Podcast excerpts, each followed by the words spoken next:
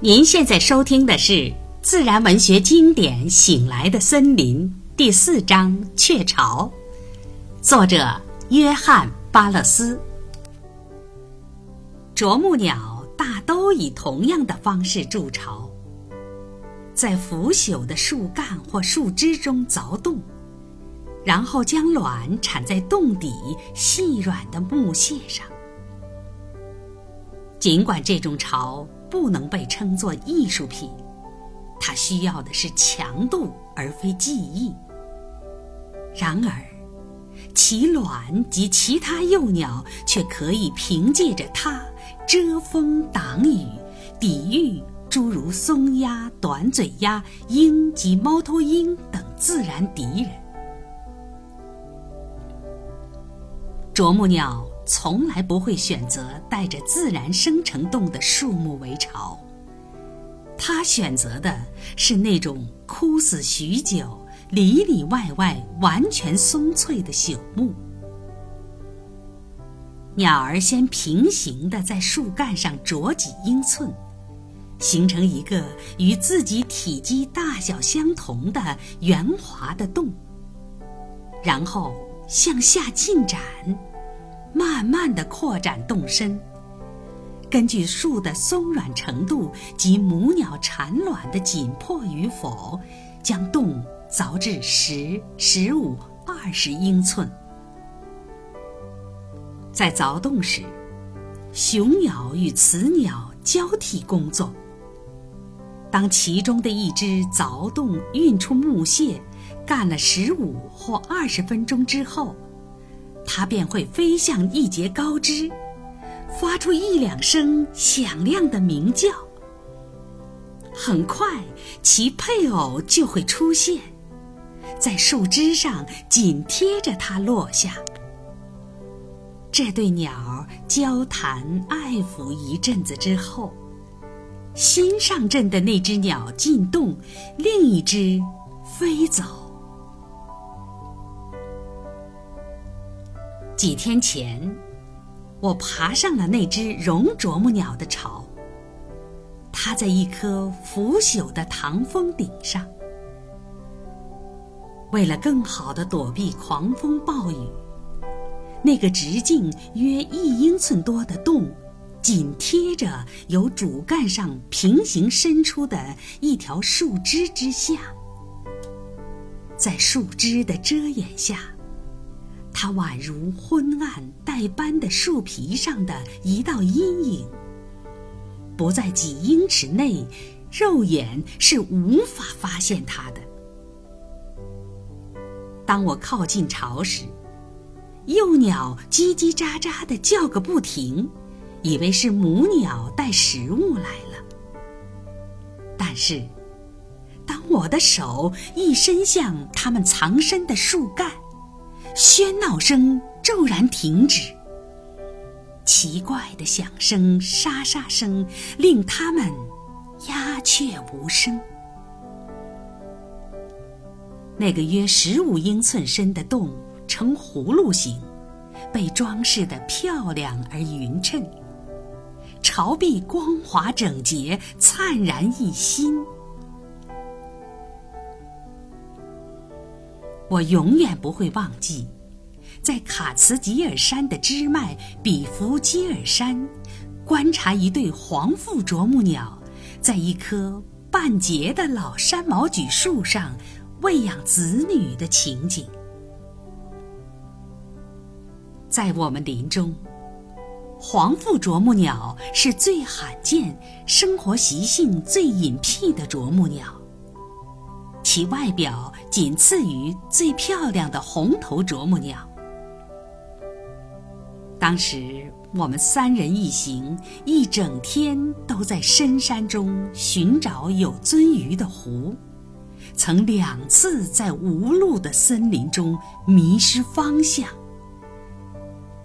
我们又累又饿，坐在一根腐朽的原木上歇脚。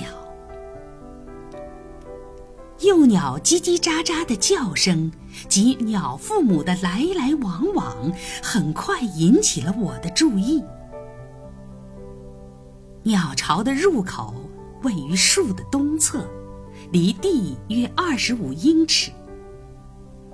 每每间隔不足一分钟，鸟父母就会先后落到巢边，口中衔着虫子，然后，他们交替地俯下身，用目光迅速地环顾四周，一下子就把头探进洞内。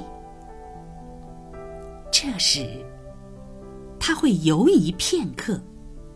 似乎在决定先喂哪一个张嘴以待的小儿女，然后便消失在洞中。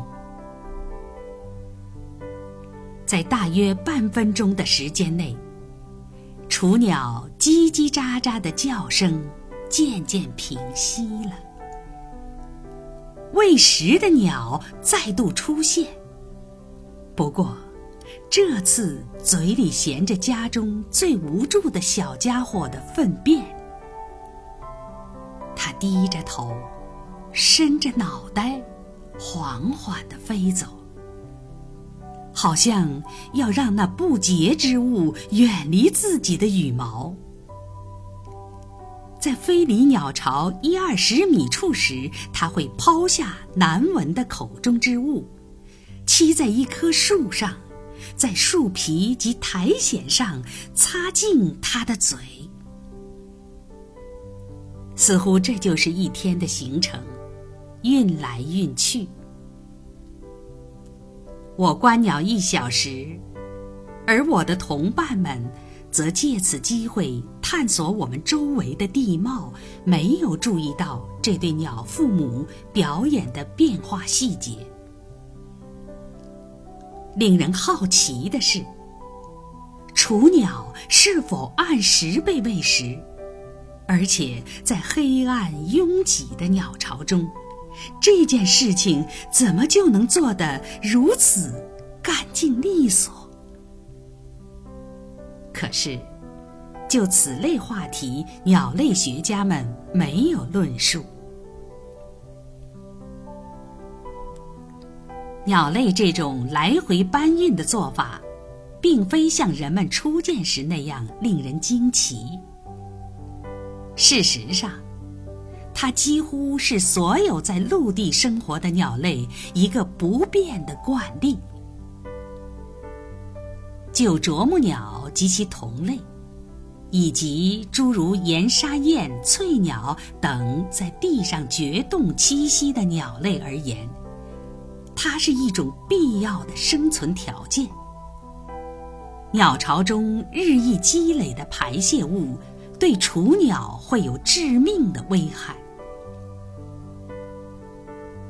但是，即便是诸如像知更鸟、雀类、无类等，不掘洞也不钻洞，而是在树枝上或地上建个浅浅的鸟巢的鸟类。其雏鸟的粪便也是由鸟父母移至远处。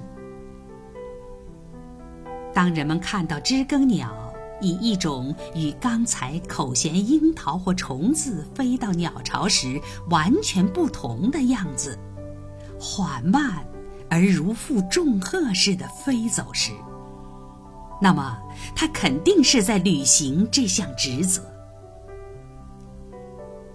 人们还会注意到，当群知雀喂它的子女时，总要在给雏鸟喂完虫子后停留片刻，在鸟巢边际跳来跳去，观察巢内有什么动静。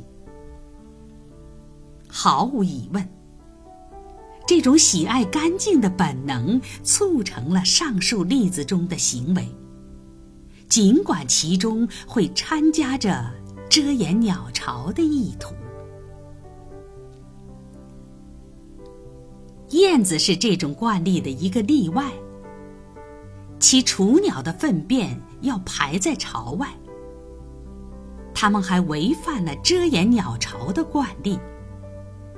它们只在将鸟巢建在难以接近的地方，而不是遮掩鸟巢。